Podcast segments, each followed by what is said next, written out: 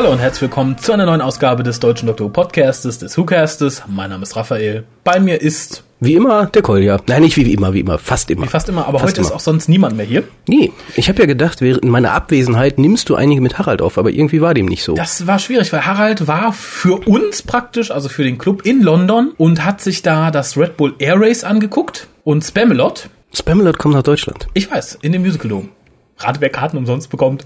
Bekomme ich die dann auch? Natürlich. Aber äh, Harald war auch in London, um sich die Ausstellung am Earls Court anzugucken und ich werde ihm nächstes Mal hier hinprügeln, dass er uns ein bisschen was darüber erzählt. Er wird auch für den Timescoop, das Fancenter des deutschen Doktor Fanclubs, einen, ja, ich hoffe, langen Bericht drüber schreiben mit vielen, vielen Fotos. Gehe ich doch fest von aus. Oder Harald? Aber wir sind heute hier, um euch kurz, ja, etwas näher zu bringen, was kurz vor meinem Geburtstag lief, nämlich die Proms, die diesmal unter dem Zeichen Doctor Who standen. Ja, für die Zuhörer, die uns zuhören und überhaupt nicht wissen, was die Proms sind, vielleicht ganz kurz. Die Proms ist eine Serie von klassischen Konzerten in London, wo ja zumeist klassisches und dann auch bei Night of the Proms äh, ja Popmusik gemischt wird. Äh, ja, ist ein großes Event, kulturelles Event. Und dieses Jahr stand ein Tag ganz im Zeichen des Zeitwanderers. Genau, bevor wir dazu kommen, haben wir noch ein paar News, die auch ganz unter dem Zeichen des Zeitwanderers stehen, mehr oder weniger zumindest. Wäre auch sonst nicht der deutsche Doctor Who Podcast. Eben, bist du bereit? Ich möchte ganz spontan deine Meinung zu diesen News hören. Ganz, ganz spontan, nicht lange drüber nachdenken. Einfach sagen, tau, das kommt mir in den Sinn. Also, Nummer eins, Freema Edgeman spielt in Law and Order London die Hauptrolle. Wird bald gedreht und der Showrunner ist niemand geringer als Chris Chibnall, der ja äh, sich ursprünglich auch als Showrunner für Torchwood auszeichnete. Ähm, heißt das dann, sie spielt doch nicht in Torchwood mit? Da gibt's bisher noch keine eindeutige Aussage zu. Das ging mir so durch den Kopf. Aber egal, Hauptsache man sieht sie. Ja, wobei ich kein großer Fan von Law and Order bin, muss Nee, ich auch sagen. nicht. Aber London, ich bin ein Fan von London, vielleicht reißt es Ja. der Teil des Namens wieder raus. Freema, London, Law End interessiert nicht. Genau. Aber es gibt etwas, das wird dich freuen. News von Big Finish. Für die Leute, die nicht wissen, was Big Finish ist, das ist die Firma, die Doctor Who Hörspiele herstellt mit den klassischen Doktoren. Ich würde so weit gehen, um zu sagen, manche deutlich besser als die aktuelle Serie. Ja, da würde ich, äh, das würde ich glattweg unterschreiben, solltest du es irgendwo hinschreiben oder ausdrucken, malen, zeichnen, was auch immer. Aber da habe ich jetzt zwei News für dich. Zwei, muss ich hinter jeder re Ja, ja. reagieren oder kombiniert? Nein, äh, zum einen wissen wir ja, dass bald ähm, die drei Who Bühnenstücke als Audios adaptiert werden. Und bisher war noch nicht klar, wer in dem 74er Stück Seven Keys to Doomsday den Doktor spielen wird, weil ursprünglich ja gespielt von Trevor Martin. Richtig. Und wer wird den Doktor in der Audioadaption spielen? Na, sehr naheliegend. Trevor Martin. Ja? Ja, Cool. freue ich mich auch drauf. Ich habe die Hörspiele schon bestellt, das heißt, bald äh, wird es da auch von uns ein entsprechendes Review zu geben. Dann gibt es eine Neuankündigung, nämlich das lange vermisste, vermutlich letzte Unbound ist jetzt endlich angekündigt. Ist leider Da haben wir nicht ja letztens noch drüber gesprochen. ja, ja, und jetzt ist es offiziell. Heißt leider nicht The Dark Palace. Das ist ja die Version, die man leider wegschmeißen musste, weil die Showrunner der neuen Serie nicht wollten, dass gewisse Themen behandelt werden. Ja, und also musste dann das ganze Material, ich denke nicht vernichtet werden, aber zumindest in den Giftschrank.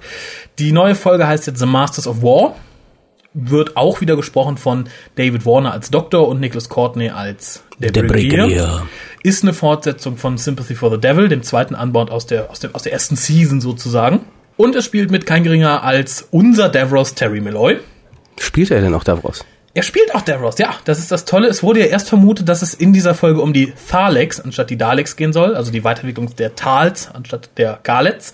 Ist aber nicht so, denn Eddie Robson hat verlauten lassen, dass die Änderungen dieses Anbaus erst da einsetzen, wo der dritte Doktor entsteht. Also gibt es da schon Daleks etc. pp. Aber äh, was für ein Twist dann genau hinter der Story steckt, wissen wir noch nicht. Aber spontane Reaktion, yeah. So, dann habe ich was, das würde ich nicht ganz so zu, zu, zu Freude frohlockenden Aussagen bringen. Äh, es sind drei neue Novels angekündigt zur neuen Serie. Mit den vielsagenden Titeln Judgment of the Jodun. Was ich vielleicht cool gefunden hätte, wenn sie die Jodun im Finale nicht so verhackstückt hätten. Äh, die zweite Folge ist The Slitheen Excursion. Und die dritte Prisoner of the Daleks. Gut, nächstes Thema. Ich möchte dazu noch kurz was sagen. Ich nicht. Ähm, da kommen wir nämlich spätestens zu, wenn wir gleich die Proms besprechen. Denn in meinen Augen hat es die neue Serie bisher nicht geschafft, Gegner zu erschaffen, die ich gerne und oft wiedersehen möchte. Ich denke auch, das geht vielen so. Die Slitheen kommen zwar ab und zu wieder in Buchform oder in Sarah Jane, aber wirklich sehen will sie keiner. Die Jojun hätte ich gern wieder gesehen nach ihrem ersten Auftritt. Nach ihrem zweiten möchte ich, dass sie sterben, sich auflösen oder Sex mit den bleichen Frauen haben. Bald haben wir bleiche Rhinozerosse, die Erbkrankheiten haben und darum über Planeten herfallen, um aus Menschenknochen ein Heilmittel herzustellen. Aber so wie sie da waren, möchte ich sie nicht nochmal sehen. Du hast einen Vorschlag für eine andere Serie, glaube ich, gemacht, nicht für die jetzige Doctor Who-Serie. Ich denke auch. Ja, und äh, die Daleks, gut, sie sind wieder da. Da frage ich mich aber, wie man das jetzt hinpopeln möchte, wenn die Daleks, angeblich sind die Daleks jetzt wieder alle vernichtet. Das Und ist vielleicht vorher. Ja, aber wenn es während der vier- vierten Staffel spielt, dann ist es auch wieder komisch, warum jetzt Daleks da sind. Die Daleks waren ja am Ende jeder Staffel angeblich vernichtet. Ich denke, denen ist das scheißegal. Das, äh, ja, fürchte ich auch. Siehst du? Aber wie gesagt, wir haben hier praktisch drei Novels mit wiederkehrenden Monster, von denen wir zwei nicht sehen möchten. Wobei ich gerade dem Slitheen-Ding vielleicht noch eine Chance geben würde, wenn der Inhalt stimmt. Allerdings, und das auch den Leuten, die die Bücher noch nicht kennen, sei gesagt, die Bücher haben nicht mehr die Qualität und den Anspruch an ein älteres Publikum, wie es die alten Bücher hatten, sondern richten sich tatsächlich nach einem jüngeren Zielpublikum. Also nicht unbedingt etwas, mit dem man seine Zeit verbringen möchte. Ja, ähm, wobei ich auch sagen muss, von den von den drei Büchern würde ich auch sagen, das Slezin-Buch dürfte das äh, mal vielversprechendere sein. Einfach weil die Gegner mehr hergeben. Das sind denkende, fühlende Wesen, die planen, ich weiß nicht was. Wenn ich dagegen die Judun habe, soll ich da seitenweise Fla, Fo, To, Ko lesen? Das macht keinen Sinn. Und Daleks auf Papier sind auch nicht wirklich toll. Also im Endeffekt äh, sind Doch, eigentlich die. Slezin, die noch ein bisschen was. Aber ich, ich stimme mit dir überein, äh, die von den neuen Büchern halte ich so gar nichts. Wir sind halt anderes gewohnt, gerade von den BBC-Books, die ja auch am Anfang eher, wo wir sagten, oh, oh das wird nichts, aber die haben sich dann auch zusammengerappelt und war okay. Enorm sogar. und die ähm, Virgins New Adventures sind natürlich äh, nicht über jeden Zweifel erhaben, aber super Eine toll. Gangart härter, dass man auch als Erwachsener sagen kann, man hat tiefes Interesse, es zu lesen, ohne sich äh, als Kind verschaukelt zuvorzukommen. Ja, und auch sinnvolle Weiterentwicklung von Charakteren. Gut, Weiterentwicklung brauchen wir, glaube ich, in den Novels nicht wirklich zu erwarten. Vor allem, weil sie während einer Staffel spielen meistens und dann haben, hat man ja eh keine Chance, da irgendwas Eigenes zu entwickeln. Ich schaffe es jetzt nicht, irgendwie eine sinnvolle Überleitung zum Wohin nächsten denn? Thema zu machen. Wohin denn? Ah, ein Thema anderes. DVD. Das Trial of a Time Lord Boxset verschiebt sich auf Ende September aus bisher nicht genannten Gründen. Meine spontane Reaktion, yes! Ja, Yes! das, ist die spontane Reaktion meines Kontostandes. ja, Äh, Hochzeiten sind teuer. Ja, glaube ich. Dafür kommen die War Machines äh, schon im August. Tut mir ein Yeah! bisschen leid, aber ich habe das Video noch hier. Insofern kann ich mich da erstmal ein bisschen drüber trösten. Ja, aber yeah. William Hartnell. Ja, endlich mal wieder. Zwei News habe ich noch. Möchtest du zuerst die, die dich weniger interessieren wird oder die, die dich wahrscheinlich auch wenig interessieren wird, aber die dich wahrscheinlich gnädiger stimmt, weil es ein Thema behandelt, mit dem du eher klarkommst? Dann macht das gnädiger später. Okay. Torchwood. Es kommt eine neue Folge und zwar auf BBC Radio 4 am 10.9. Er nennt sich äh, Lost Souls und spielt im Kern in Genf, dem schönen großen Teilchenbeschleuniger. Denn BBC Radio 4 hat an dem Tag ein Kern-Special. Warum auch immer man sowas haben muss, ich weiß es nicht. Vielleicht sollten wir auch mal ein Tschernobyl-Special machen oder. Das ist einen ganzen Tag laufen dann nur so Sachen über, über, über das Kern. Da fällt mir ein, das wird dann eine sehr erzwungene Story, denke ich mal. Auch glaube ich noch nicht mehr. Ich denke, das ist ein schöner Hintergrund. Es spielt ja nur da. Es muss ja nicht unbedingt ein Unfall damit passieren oder sonst was. Ja, das Team besteht ja natürlich aus Jack, Gwyneth Und dem Toyboy. und dem Toyboy und Freema Edgeman, Ja. alias Martha. Ja, und die letzte News für heute. Stephen Moffat hat einen Hugo Award für Blink gewonnen. Schon, schon wieder? Wieso gewinnt der immer? ein- Keine Ahnung. Verstehe ich. Bin mal gespannt, was die vierte Staffel so abräumt. Ha, ha. Blink. Äh, ja, Doctor Who Prom Night lief am 27.07.2008. Wurde gespielt in der Royal Albert Hall. Wo auch sonst? Ah, witzig, witzig. Ähm, Tatsächlich. ja, ähm, meine koreanische Familie ging ja auf Europatrip und ich habe da auch schon Fotos von gesehen und die waren unter anderem auch in London. Und dann sind die in Royal Albert Hall gewesen und riesige Plakate, Proms. Ich zeige so die, da, da, guck, Dr. Who, Dr. Who, da drin, da, da, da. Sie hat das nicht so richtig ernst genommen. Nee, glaube ich. ich das, die Geschichte von Dr. Who ist eine Geschichte voller Missverständnisse. Das habe ich letztens noch als Signatur gelesen. Ähm, ja, in, während dieser Proms traten halt auch einige Stars aus der Serie auf. Und es wurde eine extra Mini-Episode auf einem großen Bildschirm und auf vielen kleinen Bildschirmen gezeigt, in der halt David Tennant und der Grask, den wir schon aus Attack of the Grask und äh, Whatever Happened to Sarah Jane kennen, mit dem Publikum interagieren sozusagen. Ja, wobei Interagieren sich in Grenzen hält, das war ja vorher aufgenommen, das war ja nicht live. Der Grask war auch live in der Halle. Aber nicht live auf dem Bildschirm. Ja, gut. Aber zumindest sehr im Pantomime-Stil hat dann David Tennant mit dem Publikum versucht zu interagieren und hat laut Aussage von den Leuten, die da waren, auch vom Timing her sehr gut geklappt. Ähm, apropos Pantomime, die gesamte äh, Vorstellung, zumindest was die Reden der Gäste betraf, das Ganze wirkte so ein bisschen wie Pantomime, also dieses typisch britische, ähm, diese Tradition, Interaktionstheater. Interaktionstheater, wo es bestimmte Regeln gibt, was wie das Publikum auf was reagiert, auf Bösewichte und so weiter. Und ich, ich sehe es jetzt schon so. in deinen Augen, du möchtest dazu einen klassischen Alternativ-Audio-Tipp geben Ja, für ja. die Leute, die sich jetzt langweilen, weil ja nichts Aktuelles mit Dr. Ja, Who man Fernsehen könnte, man könnte natürlich erst den Buchtipp geben, nämlich Oh no it isn't, but, but, but. Aber ähm, das Buch ist nicht so gut wie das Hörspiel, denn Das das, Hörspiel von Big Finish, Oh no it isn't, ist Aus ein Bernice Sommerfield-Reihe. Genau, wunderbar. Habe ich mir schon, ich weiß nicht wie häufig angehört, ist das Thema Pantomime superklasse umgesetzt. Jeder, der sich mal grundsätzlich mit dieser Thematik auseinandersetzen möchte, auf eine sehr lustige Art und Weise und vor allem Nicholas Courtney mal hören möchte als eine Katze, kaufen, ja- kaufen muss, ist, das ist ein Zwangskauf. Ja, ganz kurz zur Info, Bernice Sommerfield ist ein Ex-Companion vom siebten Doktor, ihres Zeichens Archäologin. Und sie hat mit dem achten Doktor geschlafen. Sehr schön. Ja, sie fand ihn ja auch sexy in dem Dark Flame, ne? Da hat Ja, sie ja. im Kopf vom Doktor gesehen, wer ist der? Ist, ah, Ja, ja, und das, das war die Anspielung. süß, ne? Und vielleicht sollte man sich vorher mal einen Wikipedia-Artikel zu Pantomimes durchlesen, weil ansonsten ist es beim ersten Hören etwas verwirrend. Ja, obwohl es ging. Aber also es wird ja erklärt, es wird ja erklärt im Laufe des ja, am Hörspiels. Ende aber erst. Ich glaube, dir entgehen viele Feinheiten. Wenn ja, aber man hört es ja nochmal danach. Ja, Zwang, Zwangskauf würde Wie ich heißen die, wie heißen die Bösewichte nochmal? Die Grell, ne? Die Grell. Die Grell. Die schlimmsten Bösewichte aller Zeiten. Ich will die Grell in der neuen Serie Ja, sehen. ich, weiß, ich weiß nicht, ob es auch in, unter die Downloads von Big Finish fällt im Moment. Wenn es das ist, saugt es euch oder kauft es euch. Es lohnt sich auf jeden Fall. Oder noch besser, Found Allies. noch besser, weil wir kommen gleich ja noch zu, es hat ja jemand gespendet in der Zwischenzeit. Ich nehme es mal an, dass es nicht für meinen Geburtstag war, sondern für den WhoCast. Warum kriegst du eigentlich immer Geschenke und ich nicht? Ich hatte auch Geburtstag. Ich weiß Kein ja- Mensch ja hat nicht, mir ob's was ein geschenkt. Geschenk war. Ich denke mal nicht, ich, ich werde es für den WhoCast Du, verwenden. da steht doch ein anderes Geschenk Da hinter kommen, mir. Da kommen wir gleich noch zu. Da kommen wir ja gleich noch zu. Aber zumindest hat jemand Niemand gespendet. gibt mir was. Und ich werde das Geld dann nicht dazu aufwenden, den erweiterten Webspace für unsere beiden langen Episoden beim letzten Mal zu verwenden, sondern ich werde Oh No It Isn't verlosen. Ja? Ja. Boah, du bist aber so nett. Ich weiß aber nicht, was die Leute dafür tun müssen. Das überlegen wir uns im Laufe der Episode und sagen später noch was dazu. Ja, wir sagen es in der nächsten Episode. In der nächsten Episode könnt ihr dann hören, wie ihr Oh No It Isn't gewinnen könnt. Okay. So, aber dann kommen wir wieder zurück zu den Prompts. Musik. Musik. Aber kommen wir nicht erst zu mir, kommen wir erst zu der Hostess des Abends. Das war Freema Edgerman, die meines Erachtens ein wenig erkältet oder versoffen klingt. Oder beides. Oder beides. Oder beides. Ja, der Hustensaft ist ja so hochprozentig Ja. in der Ecke. Äh, hat sie aber insgesamt gut gemacht. Sie wirkte halt manchmal ein bisschen verlegen. Insgesamt wirkten alle, die auftraten, ein wenig, als hätten sie den Text eingeprügelt bekommen. Ja, außerdem ein bisschen angeheitert. Ja, ich denke mal, hinter der Bühne hatten sie Spaß. Da war Party. ja. Äh, ja, es tauchten dann im Laufe der, der, der, Send der Sendung, sage ich mal, es wurde von BBC 3 Der. Veranstaltung. Der Veranstaltung tauchten auch äh, ja, Mickey und Rose Mom auf, also Noel Clark und Camille Kuduri. ja. Und direkt im Anschluss, weil sie wurden ja verjagt von der Bühne, Kam die, die Julian Leach Daleks. alias Davros mit den Daleks alias Nicholas Briggs, Nicholas Briggs, Nicholas Briggs.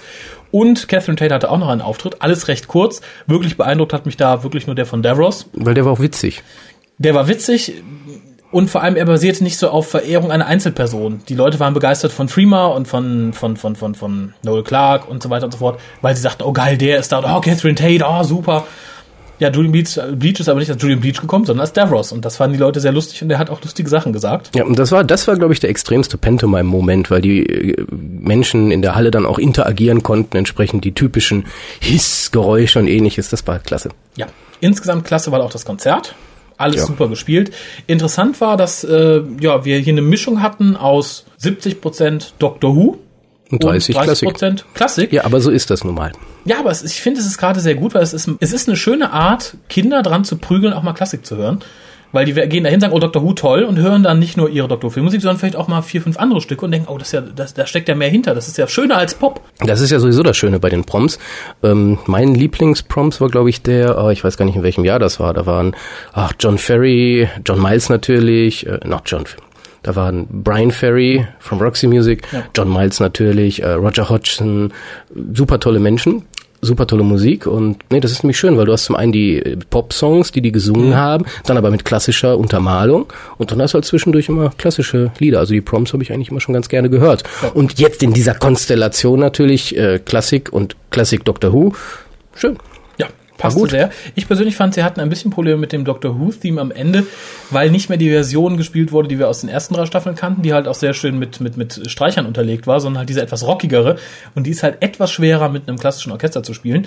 Qualitativ nicht schlecht, aber als Live-Act nicht so beeindruckend wie letztes Mal, als wir das Ganze in der Cardiffer Stadthalle hatten. Ja, hätten sie auch gar nicht machen brauchen. Die hätten ja auch gerade in der Situation so ein, vielleicht auch so ein Misch aus allem irgendwie, weiß ich nicht, oder mehrfach spielen und dann immer einzelne Versionen. Ja, aber wie gesagt, ich, ich fand, es war kein Abbruch. Möchtest du zuerst das besprechen, was wir wahrscheinlich beide eher positiv sehen, was wir beide erst negativ sehen? Weil wir hatten zwei, zwei Breaks drin sozusagen. Einmal die. Das, das Highlight der ersten Hälfte. Das Highlight der ersten Hälfte, das war dann sozusagen, fangen wir damit auch an. Das war Music of the Spheres, eine Mini-Episode ja. geschrieben von Russell T. Davis, gespielt von David Tennant und, ach, mir fällt gerade der Name nicht ein, von dem Herrn, der den, den, den, den Grask spielt. Der Herr, der den Grask spielt halt. Genau. Der Grask-Schauspieler. Der Grask-Schauspieler. ja, kurz zusammengefasst, der Doktor schreibt ein Musikstück, der Grask taucht, taucht auf. Weil der Doktor die äh, Schutzschilde mal wieder nicht oben hatte. Genau, und ja, sagt halt, hier ist ein großes Zeitloch, guck mal da rein und der Doktor guckt rein und guckt natürlich dann direkt in die Royal Albert Hall, ist ganz begeistert, nötigt das Orchester sein Lied zu spielen, was er geschrieben hat, was natürlich totaler Mumpitz ist irgendwie. Ja, und das ist wieder untypisch, weil eigentlich ich glaube, kein anderer Doktor hätte Mumpitz geschrieben. Ja, ich glaube auch. Man könnte selbst sagen, selbst der Colin Baker Doktor wäre wär was Sinnvolles gewesen. Ja, für den war ja Ride of the Valkyries dabei, würde ich sagen. ähm, nein, ich glaube, das war einfach so. Guck, Perry, sie spielen unser Lied. Ich meine, man kann jetzt argumentieren, ist ja ein Außerirdischer, für ihn klingt ja alles anders, dann klang das für ihn toll. Äh, fand ich ein bisschen schwach. Lustig war, dass der Grassland rausgehüpft kam und anfing, äh, ich glaube, das Orchester mit einer Wasserpistole zu bespritzen, aber dann ganz schnell vom Doktor zurückdirigiert und hinfortgeschickt wurde. Ja, ich sag nur Screwdriver. Mal wieder. ähm, ja, war aber auch, war unterhaltsam. Es war unterhaltsam. Äh, es wir hatten Reverse uh, the Polarity of the Neutron Flow endlich mal wieder drin. Zwar nicht, ich hätte es mir irgendwann in der regulären Episode mal wieder gewünscht, aber ich fand es da auch nett. Ja, war halt erzwungen auch so ein bisschen. Ne? Ja, aber trotzdem war es nett. Es war unterhaltsam, ja. Nur ich habe an dieser Stelle gerade, gerade weil es so nett war, gemerkt, ich glaube, der, der Vorwurf wurde uns auch im Forum gemacht oder mir insbesondere. Ich kann David Tennant als Doktor inzwischen wirklich nicht mehr sehen. Ich, ich habe mich an ihm völlig satt gesehen. Ich jeder andere wäre okay gewesen, aber ich kann ihn nicht mehr sehen. Und ich Echt? hoffe, dass ich hoffe, dass die nächste Staffel ihn wieder besser macht. Das ging mir da komplett anders. Es ja? ging mir so ähnlich. Ich hatte, als ich das sah, so, so ein ähnliches Gefühl, wie ich es nach dem Finale hatte, nämlich, dass man der Serie und dem Doktor endlich den Stock aus dem Arsch gezogen hat, mit dem man gezwungenermaßen versucht, das Ganze auf Schmalz zu tun. Ich finde, David Tennant wirkte wieder relaxter, wieder wie ein Doktor, der ein bisschen mehr ja, locker an die Sache rangeht, ohne erzwungen cool sein zu müssen. Und endlich hat der Doktor wieder was in der TARDIS getan. Das vermisse ich so. Wir hatten jahrelang immer mal Szenen, wo der Doktor da saß, mit Kane einen Schach spielte oder was las oder irgendwas an der TARDIS reparierte. Und jetzt hatten wir, der Doktor sitzt da und schreibt ein Lied. Fand ich gut und passt natürlich auch zum Ende von äh, der vierten Staffel, wo der Doktor natürlich jetzt wieder allein ist. Er ist jetzt erstmal wieder allein unterwegs und ich finde, er sollte auch erstmal eine Weile allein bleiben. Wäre nicht verkehrt. Nein, ich, das, das zeigt ja halt nur, dass du leichter beeinflussbar bist als ich. Nein, das lasse ich, ich, jetzt mal so stehen.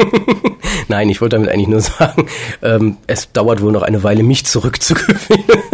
Weil im Moment der, ich, ich lasse mich überraschen. Es hat mich trotzdem, das Gesamtprojekt Proms hat mir gefallen. Das ist doch, glaube ich, auch die Hauptsache. Da war nur so eine doofe Pause. ja, da kommen wir gleich zu. Aber zu Music of the Spheres muss ich noch sagen, was mich sehr gefreut hat, war, dass die Endmelodie durch das klassische Thema ersetzt worden ist. Also wir hatten dann den Abspann nicht mit dem David Tennant Theme sozusagen, sondern mit dem original alten. Ja, das ist natürlich schön gewesen. Genau, das hat mich gefreut. Und ich hatte ja vorhin angesprochen, dass die neue Serie es bisher nicht geschafft hat, wirklich Figuren bzw. Feinde zu erstellen, die ich gerne und oft wiedersehen möchte. Der Grask und der Trickster, die ja irgendwo zusammengehören, sind die einzigen Figuren aus der neuen Serie, so als Rasse, wo ich sage, die möchte ich gern öfter wiedersehen. Der Trickster ist intelligent gemacht, der Grask ist halt sein kleiner Gefolgsmann, sein Hampelmann. Der kann auch ruhig alleine nochmal auftauchen, ist ganz witzig. Wenn der Trickster im Hintergrund steht, kann das Ganze auch sehr spannend werden. Muss ja, nur gut geschrieben sein. Die großen Hirschkäfer, die wir natürlich in Turn Left gesehen haben, ist wie Turn Left insgesamt der letzte Rotz. Die muss ich nicht unbedingt wiedersehen, aber man kann natürlich sagen, okay, der Grask braucht ja auch was zum Mittag. ja, also ich denke auch, äh, so eine Figur wie der Trickster ist anspruchsvoll, da muss man vernünftig was schreiben, dann wirkt das auch gut. Und ich denke, bei Whatever Happened to Sarah Jane, mhm. das haben sie gut gemacht. Turn Left haben sie nicht gut gemacht. Und jetzt nee. muss man halt sehen, wie es weitergeht.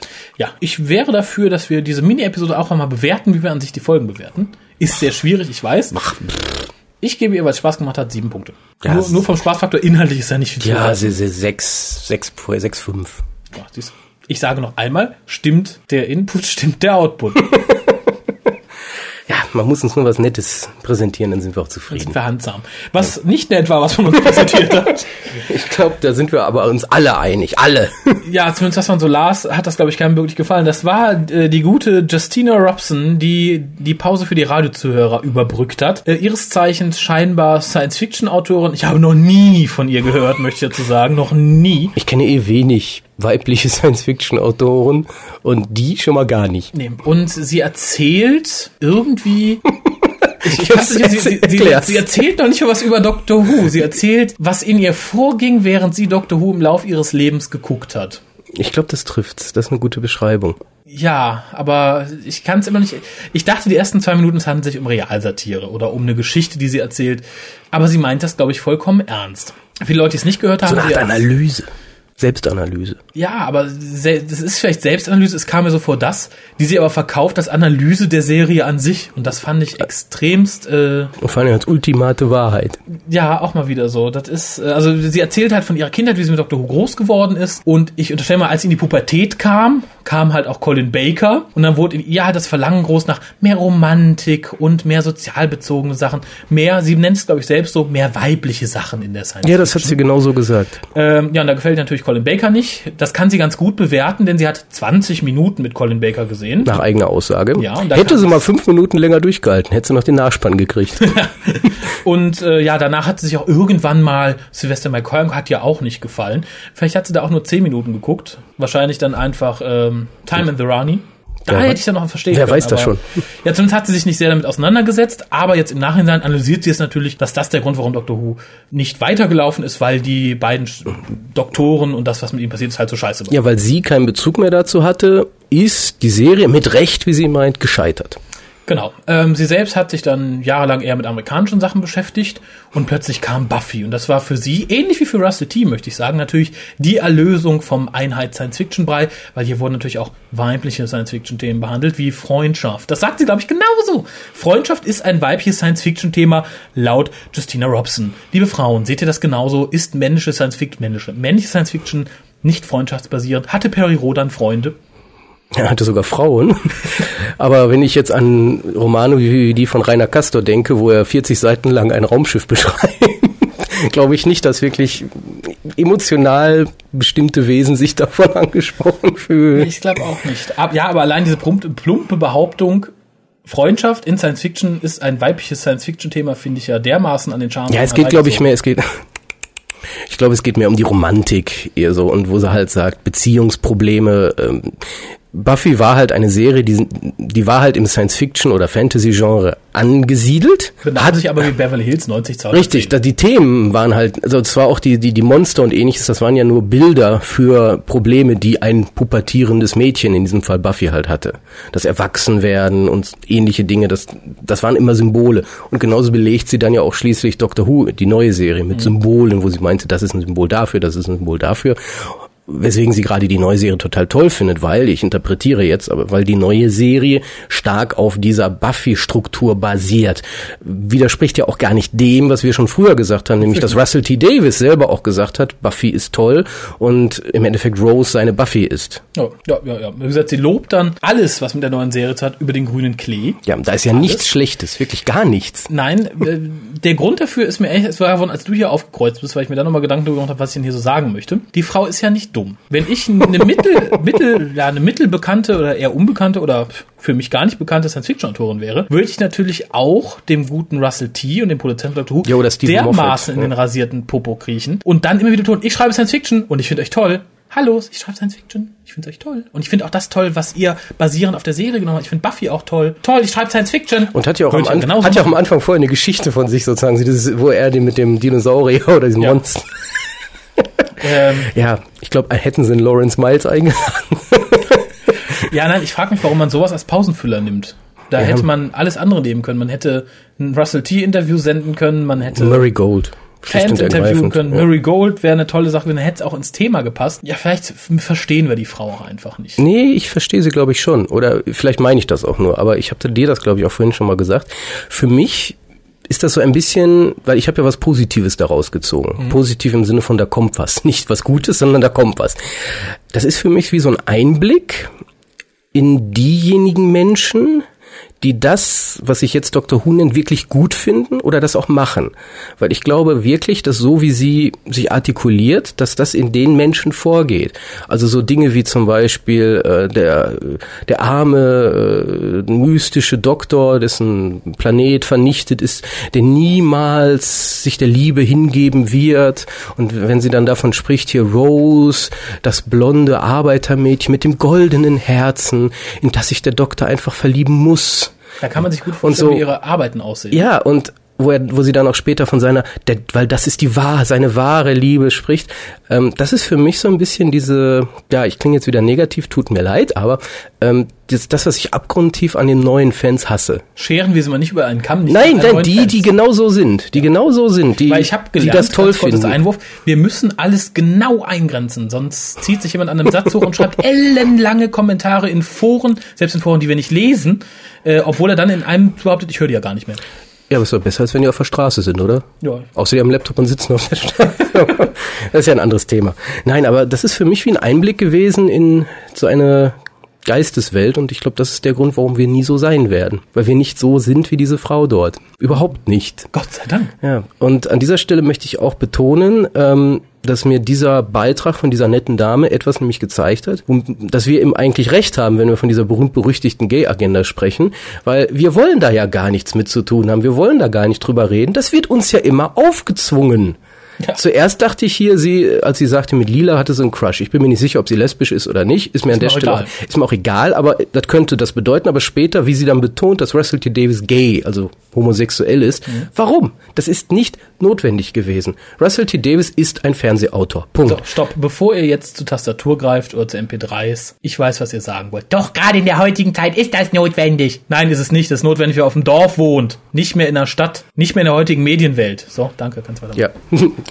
Danke für diesen wichtigen Einwurf. Nein, aber das, das ist es doch, dieses Aufgezwungene, dieses, hier siehst du, das ist ein schwuler Auto, du musst das jetzt wahrnehmen. Später, sie redet ja auch von Captain Jack Harkness, so in höchsten Tönen, wie toll das doch ist, omnipräsent, äh, omnisexuell und so weiter. Ja. Äh, das war aber nicht ganz so wichtig. Aber an dieser Stelle habe ich gesagt, was soll das? Das ist unwichtig. Aber vielleicht sollten wir... Das wäre so, wie wenn man sagt, und hier, Stephen Moffat, der heterosexuelle Schreiber. Ja. Nee, das wird kein Mensch machen. Ist Hallo, völlig egal. Ist einfach Schreiber. Podcast mit dem heterosexuellen Raphael und dem heterosexuellen Kolja. Ja, ist Schwachsinn. Ja. Und dieses Aufzwingen ist es, was uns nervt. Ja, und so. ich möchte noch mal Mehr sage ich dazu nicht. Nein, aber vielleicht, ja, wo, du die, wo du die Problematik kurz ansprichst. Es ist ja so, dass Leute den Hookast jetzt hören oder jetzt anfangen zu hören oder jetzt anfangen, die alten Folgen zu hören und so und denen dann Sachen aufstoßen, die wir sagen und die dann das irgendwo hinschreiben und sich dann beschweren, dass wir nicht darauf eingehen. Ich möchte euch dazu kurz in aller Knappheit sagen. Ich gehe nicht zum zehnten Mal auf ein Thema ein, zu dem ich mich schon neunmal geäußert habe. Das hat nichts damit zu tun, dass ich keinen Bock habe, darauf zu antworten. Es ist einfach unnütz. Wenn in zehn Jahren oder in fünf Jahren, was weiß ich, wie lange der Hookast noch läuft, wieder jemand kommt und sagt, ja, ihr hattet ja hier, ihr habt ja was gegen Schwule, da fange ich nicht zum zwanzigsten Mal an zu erklären, nein, bla, ja, und so war das gemeint. Sag einfach, ja, ja, denk du mal. Weil irgendwann... Ist es egal. Ja, das, wir, wir, wir das, haben ist, genug das sind die gesagt, Windmühlen. Ja. Ja, wir haben genug gesagt, geschrieben, getan, Pamphlete verfasst. Ja. Insofern, es ist nicht böse gemeint, wenn wir dann einfach so eine Bemerkung, die zum hundertsten Mal kommt, abtun mit einem Ja-Ja. Aber es ist einfach so, warum soll ich zum hundertsten Mal erklären, wie es gemeint ist? Wenn ich eh in drei Wochen wieder anfangen kann, wenn Fritzchen Müller den Hukast entdeckt hat und jetzt anfängt, den zu hören. Nee, das, dazu ist mir meine Zeit dann tatsächlich ein bisschen zu schade. Richtig. Ja, mehr habe ich zu der Frau auch eigentlich nicht mehr zu sagen, weil meine Zeit da auch zu schade wäre, noch mehr zu sagen. Ja, ich hätte noch mehr. Es ist nicht so, dass da, da waren massig Kritikpunkte in meinen Augen, aber hört's euch an, macht euch selber ein Bild davon. Ich fand, es war Dreck. Ja. Und ähm, oh, ich finde ich finde es auch eine, eine Verarsche dem Publikum gegenüber. Ähm, das waren ich denke hauptsächlich Leute, die zugehört haben, die wirklich Fans von Doctor Who sind. Und die durften sich dann von so einer Trine anhören, wie doof die doch eigentlich ist, die Serie. So, das ist was anderes, wie wenn wir kritisch sind in unserem Podcast, weil wir senden nicht mitten in der Werbepause von Dr. Who, ja. wo wir nicht sagen, hier, ähm, ja, du kriegst das jetzt mit übergezogen. Äh. Da kriegst du das übergezogen. Ja, da muss ich zu sagen, es war ja insofern strategisch sinnvoll positioniert, als dass wir ja hier ein Event hatten von der New Series. Und sie lobt die New Series ja über den grünen Klee. Obwohl ich glaube, einen Satz ging gegen Torchwood. Ich habe ihn jetzt nicht mehr im Kopf, aber sie sagt da, glaube ich, so, dass die Leute sich in einer Erwachsenenserie so benehmen wie Teenager, Ja, die ja, eigentlich alt sind, dass sie es besser wissen müssten. Äh, wie gesagt, das war aber, glaube ich, so ein großer Kritikpunkt nicht. Nee, das hat sie nur erwähnt, damit sie es erwähnt hat und ist dann direkt weitergegangen, weil Ja. Jack Harkness ja so toll ist, weil sie ihn verliebt ist. Insofern hatte ich ursprünglich gedacht, dass viele Leute ja mit dieser Meinung konform gehen, sagen, ja, richtig, richtig, gibt's der klassischen Serie mal hier immer drauf, da war ja keiner verliebt und keiner homosexuell so richtig offen, äh, immer drupp. Allerdings habe ich dann gelesen, dass wohl gerade dieses Intermezzo sehr vielen Leuten auf den Senkel gegangen ist, die dann wild bei Wikipedia um, rumeditiert haben und da lustige Sachen schrieben, dass diese Frau ja wohl den selbstverliebtesten Mist geschrieben, äh, gesprochen hat in der Werbepause da überhaupt und äh, einer bezeichnete auch, etliche Dr. Hufen sind währenddessen implodiert. Äh, wer möchte, soll sich mal die Versionshistorie angucken, so um den 27. rum, sehr lustig Ja, nachzulesen. später beim Prom gab es ja wohl so einen Schuss zu hören. Viele haben jetzt die These, dass das Sylvester McCoy war, der sie erschossen hat. Das schrieb auch einer Sylvester McCoy killed the intermission woman. Richtig It so. wasn't pleasant. Ja, ich möchte mich jetzt aber nochmal entschuldigen bei allen, bei allen lesbischen Fans von Justina Robson, die die vielleicht richtig toll finden und ihre homoerotische Science-Fiction-Literatur verschlingen, lieben und Poster für in der Wand haben. Sollten wir solche Zuhörer haben, ganz offiziell hier meine Entschuldigung. Ansonsten ist die alte eigentlich niemand, den ich mir ins Regal stellen würde. Weder die alte noch die Bücher. Genau. Ja, aber ihr, die ihr das, die ihr Bücher von ihr kennt, schreibt uns mal und berichtet uns, was das ist, weil lesen will ich es auch nicht, aber neugierig bin ich jetzt schon. Eine Zusammenfassung wäre mal schön. Ja. Ich denke, dann sind wir durch mit den Proms. Ja, war Dann- gut. dann war kurz heute, ne? Ich mache mich dann auf den Weg. Dann möchte ich kurz über meinen Geburtstag reden. Du hast nicht über meinen Geburtstag geredet, als er im Februar war. Ja, hättest ja aufbringen können. Das haben wir. Beziehungsweise ich. Ja, dann haben wir, Wir haben nichts gekriegt. Also ich habe nichts gekriegt. Und Ich du, du kriegst ständig. Also es, Ja. ich finde das nicht in Ordnung. Muss ich jetzt mal so sagen. Du bist halt der Böse, so. das finde ich nicht okay. Äh, zum einen hat mir meine Freundin eine Tardis-Torte gebacken. So richtig schön blau und groß und mit Blaubeeren drin. Ja, sie war, und sie war tatsächlich innen größer als außen, weil nach zwei Stücken warst du satt. Nach zwei Stücken in Größe von Dominostein. Dann war das Lembas Bread von den Elben. das hat sie aus Mittelerd. Ich setze ein Foto von auf die Webseite, weil ich so begeistert bin. Und wovon ich noch begeistert bin, ich habe ein Adipose geschenkt bekommen. so, wie, so wie du aussiehst, nicht nur ein. Aber einer ist geschlüpft. Und zwar kam der aus der Schweiz von der lieben Susi. Auch danke hier an diese Stelle. Und da ist Kolja ganz neidisch drauf, Ja. muss ich hier sagen. Wie gesagt, finde ich nicht okay. Und ich sage haha. Ja. Lies doch deine scheiß Leserbriefe alleine. sind keine Scheißleserbriefe. Da haben sich Leute die Mühe gemacht, uns zu schreiben. Ach ja, stimmt. Unsere lieben Leser. Genau. Äh, Hörer. Sind ja Hörerbriefe. Also siehst du, sind scheiß Leserbriefe, weil wir Aber kriegen nur ich, Hörerbriefe. ich habe es ja vorhin schon erwähnt, wir haben eine Spende bekommen, also vielen Dank an den Ralf. Und darum war ich mir nicht auch so unsicher, ob es für den Hookast oder für mich war, denn er hat auch folgendes MP3 geschickt, was ich jetzt mal vorspielen werde. Hallo Raphael, recht herzliche Glückwünsche zu deinem 29. Geburtstag. Alles, alles Gute von meiner Seite. Ebenfalls grüßen möchte ich noch den Kolja und den Harald vom Podcast. Ja, und vielleicht schicke ich mal wieder ein MP3 ein und dann hört man sich nochmal. Tschüss. Ja, das Ja. klingt für mich fast so wie Geschenk für dich, aber Geldgeschenk ist irgendwie nicht. nee, Find glaube ich nicht. Und darum gibt es in der nächsten Folge Oh No, It Isn't zu gewinnen aus der Bernie Summerfield-Reihe. Vielleicht gewinnt das ja selber. Ich sag an dieser Stelle mal vielen Dank fürs Spenden, damit hast du den Zuhörern insgesamt was Gutes getan. ja, das ist ja immer bei uns auch, das haben wir ja gesagt, wenn ihr uns spendet und da bleibt immer was übrig, weil wir hatten ja. Das geht zurück. Das geht irgendwie zurück. Genau. Wir haben dann noch ein MP3. Heute entlasten sie sich mal richtig. Nämlich von Kaoru alias Jonas. Jetzt, jetzt spammt er uns aber zu. hm? Ja, richtig so. Schickt uns MP3s, dann hat Kolja weniger zu lesen und die Leute mehr zu hören. Es ist immer schön, mehrere Stimmen zu hören. Habe ich auch letztens noch mal im Forum geschrieben.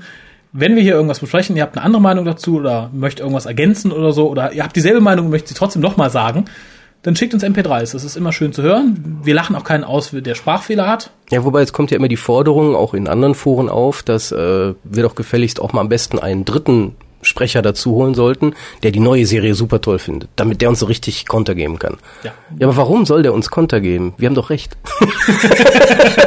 Ich spiele mal das MP3 ab. Jo, ich bin's, Kaoru. Ihr hattet ja dazu aufgerufen, dass die Leute mehr MP3 schicken sollen, weil ihr keinen Bock zum Vorlesen habt und äh, pff, ja, trifft sich eigentlich gut, weil ich habe auch nicht mal Bock zum Schreiben. Dieses ewige Rumformulieren und Tippen und so und überlegen, wie schreibt man so, macht manchmal auch keinen Spaß. Und ja, laber ich einfach mal so weiter rum. Und ähm, ja, ich kann euch eigentlich nur zustimmen. Die Staffel war wirklich scheiße.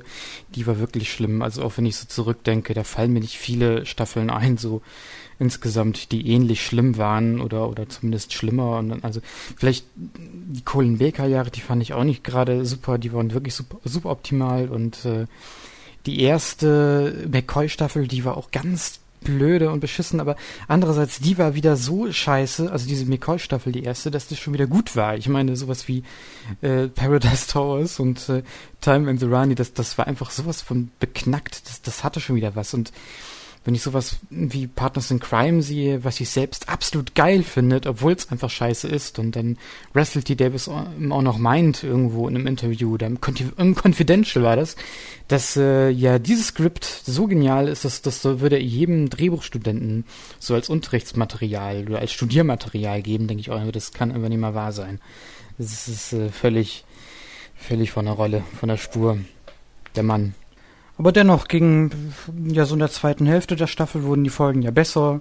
Der Moffat-Zweiteiler da zum Beispiel, das, der, gut, der war jetzt nicht der beste, den er jemals abgeliefert hat, aber es hat ja gepasst, dass er in der schwächsten Staffel halt auch seinen schwächsten Zweiteiler oder seine schwächste Arbeit abliefert und dann, ja gut, dann hat ja auch noch äh, Davis sich so ein bisschen zusammengerissen und hat dann noch mal sowas wie Midnight da gemacht und das ging dann ja noch und ähm, und ich muss auch sagen, Donner fand ich gegen Ende hin nicht mehr so schlimm, sondern ich moch, mochte äh, sie ja schon fast irgendwo. Einfach ganz einfach deswegen, weil die dann immer mehr zu einem menschlichen Wesen geworden ist. Das war nicht mehr dieses auf Knopfdruck rumbrüllen und so gewollt und erzwungen auf witzig, so hahaha, so, je lauter ich brülle, umso witziger wird's irgendwie. Und äh, das konnte man sich dann schon eher angucken und äh, in dem Rahmen hat sie als Companion dann ja schon wieder funktioniert, fand ich so als äh, alleinstehende Frau, ja, die mit, also als Kumpel halt auf Reisen mit dem Doktor geht. Das, das hat dann schon gepasst irgendwo, es ging. Aber nun ja, so viel geholfen hat's dann ja auch noch auch nicht, weil scheiße blieb's ja unterm Strich trotzdem. Also, donner nicht hin, donner nicht her. Ich muss auch sagen, also, hm, es war wirklich scheiße, aber spätestens nachdem Fires, äh, nicht Fires of Vulcan, sondern Fires of Pompeii äh, durchgelaufen war, da habe ich dann schon gedacht, okay, also entweder du die letzten, die nächsten elf Wochen, die werden dann ähn, ähnlich frustrierend und, und lässt sich dann davon mitreißen und ärgerst dich nur so durch. Und dann, dann habe ich einfach gedacht, okay, dann, dann bist du jetzt halt eben The Doctor's Daughter oder was auch immer für eine Episode. Mach doch, was du willst bei mir kann jeder machen, was er will. Und hab's einfach so durchrauschen lassen. Hab's eigentlich nur noch so nach den Gesichtspunkten danach bewertet, war es langweilig oder war es nicht, nicht langweilig.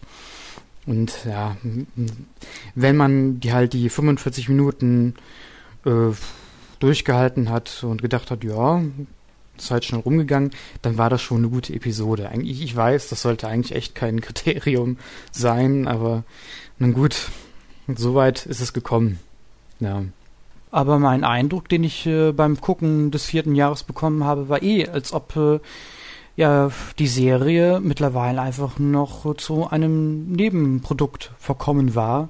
Zu irgendwelchen, keine Ahnung, Partys, die nach Drehschluss immer stattgefunden haben, irgendwo im Ritz oder so, wo dann halt äh, die Schauspieler und Produzenten und so weiter dann alle da saßen und sich gegenseitig irgendwie toll fanden, über die eigenen Witze gelacht haben, Sekt, Sekt lassen und äh, sich dann quietschend begrüßen, so, ah, hi Captain, ah, you're wearing the most wonderful dress. Ah.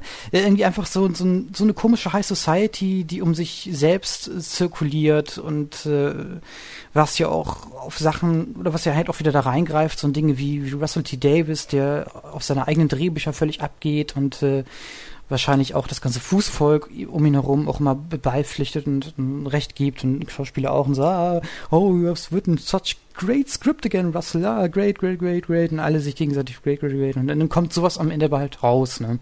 Wenn keiner mehr wirklich drauf achtet, weil sie dann halt so viel Sektintus haben und äh, naja, wenn, wenn ich voll wäre, würde ich wahrscheinlich auch dann irgendwie Partners in Crime gut finden. Nur jedenfalls das Bild, das mir diese Staffel vermittelt, ist einfach eine völlig überdrehte, überzogene, äh, kreischige High Society Schreckschraube.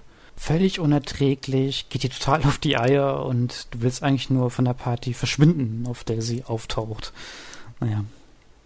Ich habe auch irgendwie auch keinen Bock, das mir das alles nochmal anzugucken. Irgendwann in nächster Zeit, höchstens vielleicht in so einem Marathon, ATT-Marathon, wenn ich mal irgendwann dazu in Laune bin. Ich, ich habe eigentlich auch vor, oder habe es zumindest vorgenommen, wenn dann die ganzen Staffeln mal so draußen sind, dass ich mir das dann halt so, oder wenn halt die ATT-Staffeljahre so, so gelaufen sind, dass ich mir das nochmal so angucke in einem Rutsch und dann so ein abschließendes Urteil mir dazu bilde. Und ähm, na, ich habe jedenfalls aber auch so meine Vermutung oder so, so gewisse Theorien, warum diese Staffel geworden ist, wie sie geworden ist. Und äh, die erste wäre, es war ja bisher immer so, dass äh, auf jede gute Folge eine schlechte Folge kam, so ungefähr. Also für, für jedes äh, äh, Dr. Dances äh, Dingsbums gab es dann immer ein Long Game, so, also direkt aufeinander, wenn man es mal so gegenüberstellt. Und in der dritten Staffel, da war ja wirklich äh, eine hohe Dichte von guten Folgen, fand ich, fand ich persönlich. Und äh, ja, und jetzt sind halt diese ganzen Scheiß-Slots natürlich noch übrig geblieben und die musste man jetzt alle in die vierte Staffel knallen. Und äh, dann haben wir den Salat gehabt, ne? Äh, und, und dann, aber meine, die wahrscheinlichere Theorie ist eher so, das ist einfach äh, so eine RTD-Defensive gewesen. Der war ja richtig von der Rolle oder, oder komplett baff, als äh, doch die, die, die Allgemeinheit der Fans, der, der bösen, bösen Fans, die ja ATD so schrecklich findet, äh, die, die waren ja begeistert von der dritten Staffel. Oder es gab zumindest sehr viele gute Kritiken, so insbesondere auf Folgen wie Blink und äh, ne, Human Nature und was es da nicht alles noch gab. Und äh, er ist dann völlig in Panik geraten und äh, hat dann ja irgendwie auch so gesagt, ähm, in einem Interview, ja, also da müssen ja mal die Fans jetzt mal nicht so drauf abgehen irgendwie und brauchen sich nichts drauf einbilden. Die sollen mal ja nicht so denken, dass das so weitergeht, diese Richtung. Ich glaube, er hat auch die Worte benutzt, äh, dass es so düster weitergeht. Also ich kann mich jetzt nicht dran erinnern, dass das jemand irgendwie so wirklich gesagt hätte. Toll, es ist so düster, wie geil. Äh. Also, sondern es ging eher darum, dass die Folgen so gut geschrieben waren. Das hat ja nicht unbedingt damit was zu tun, dass es so, so Tim Burton-mäßig sei oder was auch immer. Das, das war einfach toll geschrieben. Das, deswegen habe ich das gerne geguckt. Das waren tolle Figuren und das war spannend und so. Und das war immer was anderes, ne? Das war mal nicht irgendwie vier höher oder so, ne?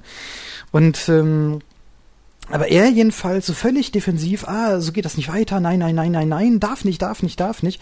Und deswegen haben wir jetzt hier Catherine Tate wieder bekommen. Es, also es muss jetzt ungefähr so sein wie 13 Wochen lang New Earth irgendwie.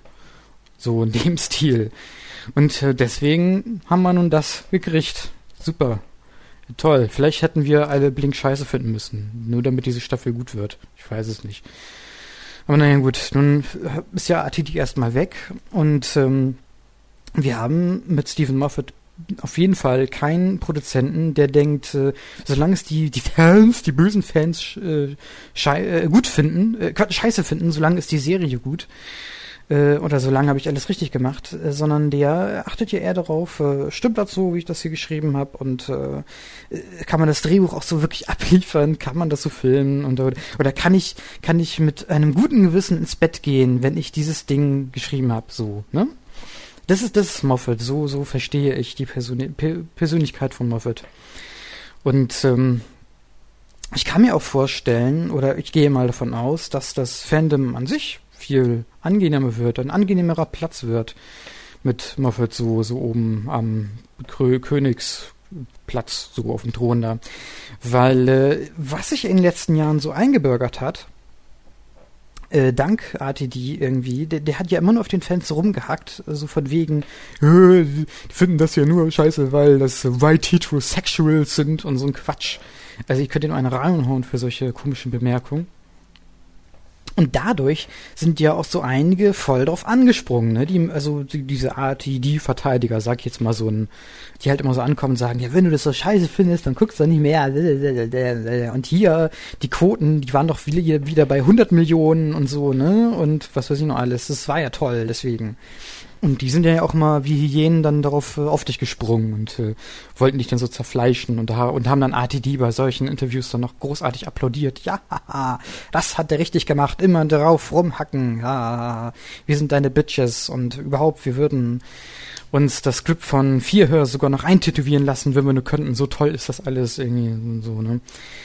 Und Stephen Moffat dagegen, das habe ich sogar neulich mal in einem Forum geschrieben, oder auf dem Forum geschrieben an Bord, ähm, dass der eine ganz andere Herangehensweise hat. Der geht ja auch auf Cons und so und hat ja Artidini gemacht. Ne? Der ist ja auch damals, äh, so zur Anfangszeit von der ersten Staffel, der hatte ja sogar, äh, der sollte doch so einen Chatabend machen auf OG, auf Outpost Gallifrey. Und das hat er ja schnell gecancelt, irgendwie so kurz nachdem äh, doch äh, Aliens in London gelaufen ist. Da hat er sich ja total verzogen, sofort. Das wurde dann abgesagt, ohne irgendein erklärendes Wort, einfach nur so, ich mach's jetzt nicht mehr. Wahrscheinlich, weil er dann geahnt hat, dass er deswegen zerfleischt werden wird oder so, ne? Jon Moffat dagegen, der postet ja auch immer schön noch weiter auf Fanboards, auf Outpost Gallifrey und beantwortet Fragen und eben halt auch auf dieser Comic-Con und so. Und der sagt dann ja halt auch, ähm, ich produziere das jetzt nicht extra für euch, äh, werte Fans, sondern einfach äh, für the British Public. Das ist eigentlich so die eigentliche Zielgruppe, aber halt nicht mit so einem bösen Unterton, so, ja, euch, pff, ihr Scheißfans, ne, bla bla bla bla, sondern einfach, ja, äh, wenn ihr das gut findet, ist wirklich super, ja, äh, freut mich, ha, macht mir Spaß und wir können ja alle zusammen Spaß haben. So, und das ist ein ganz anderer Unterton. Das ist irgendwie, das schafft eine ganz andere Atmosphäre als immer dieses äh, offensive gegen nach unten treten von RTD. Und, und äh, ich denke, wir können da uns äh, schön zurücklehnen, uns drauf freuen, was uns, was da in zwei Jahren auf uns zukommen wird. Vielleicht wird's ja nicht besser. Ich meine, da, da, da warten ja so einige, oder das, das sagen ja so manche, so mit so einem schadenfreudigen Unterton, so, hä, ja, ja, wartet nur ab, das wird nicht anders unter Moffat. Hihihihi, Hände reib, Hände reib, ich freue mich schon, gässig, gässig. Sondern, ja. Aber die können wir alle mal ignorieren und mit so einem wissenden Dicken einfach beiseite schieben, diese komischen Leute. Einfach nur so, ja, ja, labert man. Ne? Und äh, ja, freuen wir uns einfach darauf, was da auf uns zukommt. Tja, mehr habe ich dann jetzt auch erstmal nicht zu sagen. Das wär's dann. Ist ja auch schon lang genug hier. Ich sehe schon, ich habe hier die Schallmauer von zwölf Minuten durchbrochen. Und dann mache ich mal Schluss. Nochmal nachträglichen herzlichen Glückwunsch, zu, jeweils zum Geburtstag und auch zur Heirat. Und äh, ja, bis dann. Ne? Tschüss. Sagen wir Danke, oder? Ja, vielen lieben Dank. Ich kann auch mal Danke sagen. Danke, danke. danke. Endlich verspätet zu deinem Geburtstag im Februar. Mein Glückwunsch. Und zu deiner Hochzeit. die ich verschweigen wollte, auch meine Glückwünsche. Ähm, er spricht mir größtenteils aus der Seele. Ja, er, er, er sagt das, was wir auch immer mal wieder gesagt, geschrieben, gedacht haben. Ja, das ist halt weniger Fäkalworten. Mit weniger Fäkalworten. Vielleicht angenehmer zu hören für manche Zuhörer. Ja, aber wie gesagt, vielen Dank dafür. Wir könnten jetzt natürlich eine wilde Diskussion starten. Nein, warum? Allerdings bin ich ja fast seiner Meinung. Also ich denke auch unter Moffat wird das Ganze besser. Ich bin da noch offen, ich warte einfach. Er wird keine Kehrtwende machen von dem, wie das Produkt im Moment verkauft wird, aber ich denke so, das Drumherum stimmt dann eher. Dann haben wir keine wilden Partys mehr, sondern wir haben tatsächlich Konferenzen, um das Drehbuch zu besprechen. Ich glaube, er hat ja auch schon Gott zurückgeholt oder will Gott zurückholen. Das ist schon mal ein gutes Zeichen. Das fände ich nicht verkehrt. Weil Russell T. Davis wollte Gott ja nicht mehr haben. Ja, ich glaube aber auch, dass Gott tatsächlich Russell T. Davis nicht mehr haben wollte. Das weiß ich nicht. Ich glaube, Gott ist so freundlich, der macht für jeden was. Ja, aber also was ich so gehört habe, ich weiß nicht, ob ich das hier so breit treten soll ja, und darf, oh. war Mr. Sherman nicht ganz so begeistert von der Art und Weise, wie die Serie fortgesetzt wird. Da war aber er nicht das, alleine. Das lasse ich jetzt mal als Gerücht ja. offiziell gekennzeichnet so stehen. Ja, dann haben wir noch ein bisschen Post. Ja, ich wusste doch, dass dieser Haufen darfst. hier noch irgendwas ist. Das ist für mich, ne? Dieser das ist oh dich. Gott, das ist wieder ein Buch. Okay, wo legen wir denn mal los hier? Äh, oh mein Gott, ich sehe gerade Seite 1 von. das ist klein geschrieben. Hallo lieber Dave, Harald, Kolja und Raphael. Da ihr euch augenscheinlich immer über Post freut, schreibe ich diese E-Mail an euch. Ganz kurz, wir freuen uns augenscheinlich über Post. Also wir sind nicht arrogant und gehen nicht arrogant mit den Leuten um, die uns Post schreiben. So. Du bist heute sehr defensiv. Ein bisschen. Okay. Ich bin auf eurem Podcast gestoßen, da ein Freund, mit welchem ich immer Dr. Who schaue, euren neuesten Podcast spielte. Irgendwie hattet ihr in dieser Folge angefangen, um Geschenke zu betteln. Und ich dachte mir schon, oh mein Gott. Jetzt kommt hier schon der Kanal Telemedial Podcast. Ein Sender, der bei mir von der Beliebtheit noch weit unter neun live rangiert. Ich mag Fernsehprogramm allgemein so sehr, dass ich keinen Fernseher besitze. Guter Mensch, guter Mensch. Und Dr. Who guckt er sich dann wo an? Bei seinem Freund, mit dem er sich das anguckt. Geierkinder, Geierkinder. Aber ich habe euren Worten weiter gelauscht und wurde mit sympathischsten Stimmen, einem hochwertigen Deutsch und einer durchdachten, meist niveauvollen und aber treffenden Kritik belohnt. Seitdem habe ich mich bemüht, alle eure Podcasts nachzuholen. Da ich mich dafür nicht in eine Raumzeitfalte zurückziehen konnte, habe ich jedoch eine ganze Woche gebraucht. Ich glaube, das ist ein verkappter Peri-Rodan-Leser. Raumzeitfalten ist typisch für Peri-Rodan. Ihr habt mein Interesse am alten Dr. Who geweckt. Ich habe schon fleißig den, ich finde es übrigens schön, dass er es ausschreibt, nicht Dr. Ja. Dr. Äh, ich habe schon fleißig den Beefy-Katalog gewälzt und gerade heute konnte ich mein kleines, inneres, squeendes Fangirl nicht zurückhalten, als ich die erste Folge von An Unearthly Child sah. Ich habe mich auch mit eurer Internetseite auseinandergesetzt. Der Podcast ist bei iTunes abonniert und die ID der StudiVZ-Gruppe habe ich mir auch virtuell auftätowieren lassen. Löblich. Falls mein Brief es noch in die Besprechung der Stolen Earth Folge schafft, äh, nein. Von mir dazu ein paar Stichpunkte, die ihr in eurer Kritik einbauen könnt. Aber eine Frage hätte ich dann mal noch. Wann kommt endlich das Podcast-Duell? An dieser Stelle grüße ich dann noch den guten Dr. Who Cast. Macht weiter so viel nüchterne, spitzzüngige Kritik, auf das ich immer weiter schmunzeln kann, wenn ich euch höre. Alles besonders Gute wünsche ich auch an Kolja in Bezug auf seine frische Eheschließung. Die ja jetzt offiziell fast ein halbes Jahr alt ist. Ja, du hast ja, glaube ich, was auf die Seite gestellt, oder? Ich stelle ein Foto deiner kirchlichen Hochzeit auf die Seite. Wurde nämlich nachgefragt. Von Wurde nachgefragt. Okay, das sind aber noch nicht die offiziellen Fotos, deswegen also exklusiv für unsere Hörer ein inoffizielles Hochzeitsfoto. Ein inoffizielles Hochzeitsfoto, ja. Positivpunkte.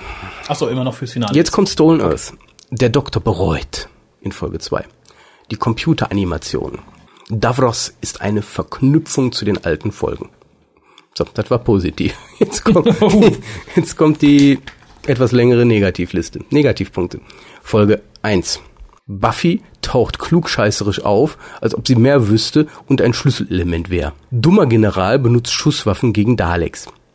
Buffy schaut traurig. Bitte Buffy wie in der einen Podcast-Folge schön doof mit deutschem U aussprechen. Ah, Buffy. Buffy. Ja. Buffy. Okay, mache ich jetzt.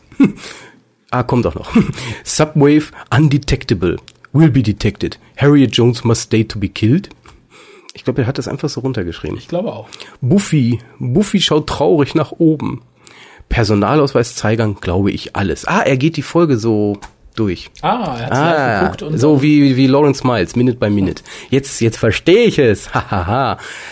ähm, Buffy schaut traurig in den Monitor. Welche Energie von den Planeten wird genutzt? The Doctor will fail to come. Fällt ja auch mehr und mehr zur Pfeife. Buffy rennt mit pathetischer Musik auf den Doktor zu. Doctor's Secret Army. Dumbledore Army. Buffy schaut immer noch traurig. All calling one number. DOS Attack. Bitte vergesst nicht beim Folgenschauen euer Handy in den Himmel zu strecken. Die Erde wird erobert. Buffys Haar sitzt.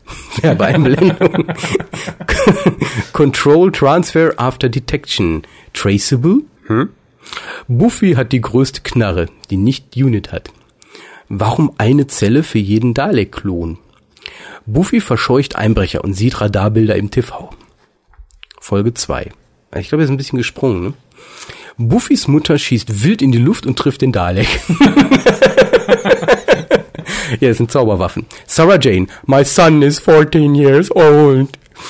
Im Torchwood-Keller kann man das Zeitfeld berühren. Trapped im Torchwood-Keller, zweiter Ausgang. Sarah, Mickey, Mama, Buffy ergeben müssen. Konnte man nicht auf das Aufladen der Geräte warten? Daleks, Human Life Sign Detector not invented. Schön. Jacks Anzug verbrennt nicht im Müllbrenner. Das wir, ja. ja, Drama-Element unbedingt Menschen als Testobjekte. Schlechte Erinnerung. Animation vom Torchwood Sex Monster. Season 1 Episode 2? Fragezeichen. Reset Button.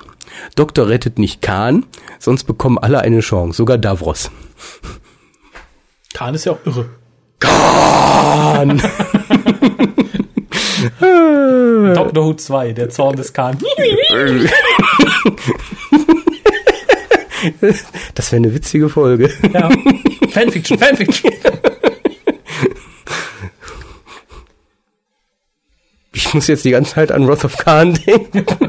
Das kann man wunderbar übersetzen. Äh, Dalek im Torchwood-Keller explodiert in einem Zeitdämpfungsfeld, wo nichts geschehen kann. Erdflug, Erderschütterung, Erdbeleuchtung. TARDIS Konsolen Massage Club. Mond, Realismus. Stimmt, wo ist eigentlich der Mond? Wiu, wiu, Der der, fliegt. Der fliegt inzwischen hinter Mondas her. Irgendwo muss ich ja hin. Geh zum Mondas. Doktor für Buffy. Wenn Doktor dieselbe Humanmischung ist wie Donner, warum kann er leben? Mhm. Salutieren vom Doktor. Pathetische Musik und der Star im Regen. Obwohl der Star im Regen fand ich gut. Ja, und damit endet dann auch seine Bewertung der Folge. Ich glaube, er war nicht zufrieden, oder? Ich- er hatte so ein paar kleinere Kritikpunkte an diesem. Meisterwerk, wenn man manchen Leuten Glauben schenken darf. Ja, auch da, vielen Dank für die ausführliche Mail. Ähm, ich, kann, ich kann mich ihm anschließen irgendwie. Ich, ich teile seine Gefühle. ja, es tut uns ja auch leid, dass du das sehen musstest. Wir haben es ja auch gesehen. Ja. Aber keine Sorge, auch auf DVD, du musst es ja nicht nochmal gucken. Man kann vorspringen. Ja, oder gar nicht erst einlegen. ja, kann man nichts hinzufügen, finde ich auch. Er hat's Ich getroffen. denke, ich denk, wir haben un- unsere Meinung da für kundgetan. Ja. Von wem stammte denn dieser Brief? Äh, von Robert. Also ich würde sagen, wir stimmen mit ihm voll überein. Ja. Ja, machen wir einfach mal weiter mit Keke. Ah, wir lernen etwas zum Ursprung dieses Namens. Ja, hallo Kolja, hallo Raphael, liebes Hukas-Team. Mein Name ist wirklich Keke, keine Abkürzung oder Nickname. Zum Anfang möchte ich aber Raphael alles Gute zum Geburtstag wünschen und mich entschuldigen, dass ich bei meinem ersten bei meiner ersten Hörerzuschrift zum zweiten Geburtstag des Hukas schrieb, der Hukas ist der beste Podcast der Welt. Da braucht man sich doch nicht für entschuldigen. Um Nö, aber danke für die äh, Geburtstagsgrüße. Ja, ja, aber schreibt, vielleicht war ich einfach beim Schreiben ein wenig zu emotional. Doch seid ihr der Hukas der Herzen. Oh.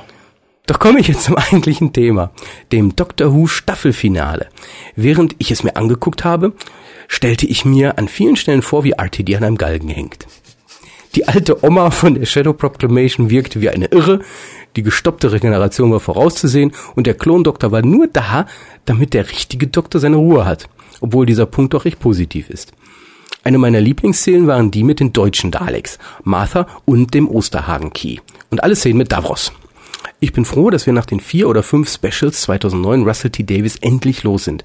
Denn was er dieses Jahr mit Dr. Who gemacht hat, war ein riesiger Haufen Müll. Ad Astra, Keke oder Mr. Doc aus dem Forum. Ja, g- erneut kann ich mich da nur anschließen. Wir haben unsere Meinung dazu ja schon gesagt. Ich finde es ich find's erfrischend, dass es nicht nur uns so ging. Ja, und dass Leute auch was dazu sagen, weil sonst sind die alle immer still und hacken auf uns rum. äh, David. Hallo liebes Hukas-Team. Erst einmal möchte ich euch ein großes Lob aussprechen. Jetzt loben uns wieder alle. Ihr macht wirklich einen klasse Job. Nachträglich noch, ich weiß, dass es etwas spät ist. Alles Gute zum zweiten Geburtstag. Dankeschön. Danke. Euer Cast ist wirklich informativ und auch lustig. Wenn ich da nur mal an die Spoiler-Bibel-Geschichte aus dem Hukas 83 denke. Das wird die Ewigkeiten dran hängen. ja, das Ah, das, das, ich muss einen kleinen Einwurf machen. Okay. Die dumme Trine von der Prom Night, Mhm. die hat tatsächlich Doctor Who, also die hat auch diesen Vergleich gemacht, ne? so ganz großkotzig. Ne? Ja, wie viele Menschen sind denn in diesem Jahr in die Kirche gegangen? 800.000 oder so. Mhm. Und wie viele Menschen haben Doctor Who gesehen? So und so viele Millionen. Ja, ich will mich jetzt ja nicht weit aus dem Fenster lehnen und behaupten, die beiden zu vergleichen, aber was ist das denn für ein beschissener Vergleich? So, so, ist das, was, was soll das überhaupt? So viele Menschen gehen in die Kirche, so viele Menschen gucken Dr. Who, was will sie uns damit sagen? Da habe ich aber noch was drunter, das man daneben stellen kann. Wie viel Kilo haben die Menschen dieses Jahr geschissen? Und davon alleine Russell T. Davis. ja, tut mir leid, dass ich den Brief unterbrechen musste, aber das hatte ich vorhin völlig verdrängt. Was ich mir noch für die Zukunft wünschen würde, wären mehr Besprechungen von klassischen Episoden Kommen, und Büchern. kommen. Eine weibliche Meinung zu den Episoden wäre auch mal interessant. Vielleicht treibt ihr da mal was auf. Hey, hör mal, hör mal. Nimmst Auf der Straße. Komm mal, sag mal was zum Doktor, du bist weiblich. Ja, spendet, dann holen wir uns eine professionelle hier hin. Die wird zwar auch sagen, hä? Aber nee, äh, Was wollt ihr denn? Zu zweit? Nee, nee, wir gucken jetzt mit dir eine Folge Dr. Who und dann da sagst du was dazu. so was Schmutziges mache ich nicht. so was seid ja Perverses. äh, ja, also auch hier wieder der Aufruf, insbesondere ans weibliche Geschlecht, Meldet euch, kommt vorbei, castet mit uns. Kommt nie wieder. Dürft die Klamotten auch anbehalten. Manche sollten das vielleicht auch. Aber dann dürft ihr auch trotzdem kommen, wenn ihr sie anbehaltet. Ja, ja, also kommt und sagt was dazu. Äh, wie ich zu Dr. Who gekommen bin, den Teil braucht ihr nicht vorlesen, wenn ihr zu faul seid. Das hängt jetzt von dir ab, Kolja. Ende 2004 bzw. Anfang 2005 bin ich, ehrlich gesagt durch Zufall, auf die Serie gestoßen und habe ihr einmal eine Chance gegeben. Von der Neuauflage wusste ich zu dem Zeitpunkt noch nichts. Ich hatte am Anfang, so wie wahrscheinlich jeder, nicht viel Ahnung von der Serie und habe mir einfach alle Episoden angesehen, die ich in die Finger bekommen konnte. Time Warrior mit John Pertwee war die erste, die ich zu Gesicht bekam. Sie gehörte bis heute zu meinen Lieblingsepisoden. Würde mich freuen, wenn ihr die einmal besprechen könntet. Machen wir. John Pertwee ist auch mein Lieblingsdoktor. Okay. Ich will nicht weiterlesen. Ja, Ist schon das, schwer. Da habe ich letztens noch drüber nachgedacht. Mit John Pertwee hast du immer noch so ganz leichte Anlaufschwierigkeiten. Sage ich gleich was dazu. Okay. Äh, gefolgt von David Tennant. Er schreibt, ja, ihr dürft mich schlagen. Ja, kommt vorbei. Ich guck lieber verwundert. Und Tom Baker. Als ich erfahren habe, dass Was es ist das denn für eine Mischung? Als Also, ich erfahren habe, dass es eine neue Serie gibt, habe ich mich voll gefreut. Zwischendurch gibt es zwar ziemlichen Schwachsinn, The Doctor's Daughter zitiert hier, aber im Großen und Ganzen bin ich damit zufrieden und blicke schon mal mit Vorfreude ins Jahr 2010. Ich hoffe, dass die Serie mit Stephen Moffat als Showrunner noch etwas besser wird. Jetzt hätte ich noch eine Frage an euch. Ich habe vor, die nächste eher doktorlose Zeit mit Büchern und Hörspielen, bevorzugt Büchern zu überbrücken. Hättet ihr da ein paar Tipps für mich? Abschließend bleibt mir nur noch eins zu sagen. Macht weiter so. Müfk, mit freundlichen Grüßen, David. Ja, zwei Themen, die wir aufgreifen müssen. Du hast gesagt, ich hätte Probleme mit John Pertwee. Ja, Das stimmt, aber ich habe keine Probleme mit ihm. Ich finde ihn eigentlich klasse. An Anlaufschwierigkeiten. Nein, auch nicht anlaufschwierig. Ich sehe ihn eigentlich ganz gerne. Nur irgendwann, hat- das sage ich dann ja auch immer, man macht ja immer gerne so eine Rangliste. Und der dritte Doktor, der Pertwee-Doktor, der rutscht immer weiter runter. Das ist ähm, auch, ja, Hartnell, ja, Baker, Troughton. Also man fängt dann an und irgendwann stellt man fest, ach, ich bin ja schon fast fertig. Und irgendwo, ähm, aber er geht auch immer mal wieder hoch und runter. Ich glaube, für Pertwee muss man in der Stimmung sein. So geht's mir mit Hartnell, muss ich sagen. Also ich sehe Hartnell mittlerweile sehr gerne. Da hatte, ich, da hatte ich anfangs auch ein bisschen Anlaufschwierigkeiten mit. Äh, aber wenn ich eine Aufzählung mache, ist auch mal so, ja, das ist den, den. Und dann merke ich so am Ende so, oh, jetzt ist nur noch Tennant und Hartnell übrig, scheiße. Äh, aber wenn ich dann wieder Hartnell gucke, steigt der während des Guckens immer weiter nach oben, bis meine hartenlose Zeit wieder anfängt und dann sinkt er wieder dementsprechend. Äh, ja, Pertwee sehe ich das was anderes. Also Da habe ich so mein, mein, meine fixe Position so im oberen Mittelfeld. Ja, ich glaube, bei Hartnell hat man immer so dieses, man hat ein Bild vor Augen. Der alte, schwarz-weiße Mann. So, wenn man den aber sieht, wie er sich bewegt, wie er spricht, dann ist man mitgerissen. Ja. Weil das ist, der ist anders als auf Fotos. Also die, die bisher noch nicht Hartnell geguckt haben, ihr müsst ihn euch ansehen. Und zwar nicht nur Fotos. Dann wisst ihr, worüber wir reden. Ja, und mögst auch nicht nur eine Folge. Ja, nee, und Pertwee, äh, ja, Pertwee ist so ein bisschen wie eine andere Serie manchmal. Ist so ein bisschen wie Unbound. so ein bisschen neben der Spur, einfach durch diese ganze Unit-Familiengeschichte. Das ist, weiß ich nicht, mehr wie James Bond meets Doctor Who. Ja, ich finde so thematisch fallen viele Pertwee-Sachen so, so leicht aus dem Rahmen. Also Ja. Aber The Damons ist klasse. Kann man nichts sagen. war, hat er auch hier im Forum nochmal. Ja, nee, also Pertwee ist, der, der leidet halt immer darunter bei mir, dass er rutscht. Nicht, weil er nur ich sag, nee, dann doch lieber den, ach nee, dann doch lieber den. Wir haben ja den McCoy-Bonus, weil unser erster Doktor in Deutschland, der wird immer relativ weit oben sein, ja, und dann kommt vielleicht der Davison-Doktor und auf einmal, oh scheiße, ich habe ja wirklich Pertwee nur noch. Pertwee und ja, Tennant. Aber Tennant kann ja nicht höher als letzter Platz sein. Oh, oh, oh. ja, tut mir leid, geht nicht mehr. Schrei, der durchs Fandom geht. Ja, aber geht, sag mir einen Doktor, Nein, der ich schlechter genau- ist ich im Moment. Genauso. Ich sehe es genauso. Ja, ich kenne keinen Ähm, schlechteren. Richard E. Grant. Aus Scream of the Das zählt Schalker. doch nicht. Für mich, ja, aber wenn schon, wenn Ja, ich einen suchen muss, den ich drunter einordnen würde, dann würde ich da auch noch überlegen müssen. Aber er, er hat gute Chancen, Tennant da auf dem letzten Platz auszustechen. Ja gut, dann können wir auch Curse of Fatal Death ein von denen. Obwohl die sind alle besser als der.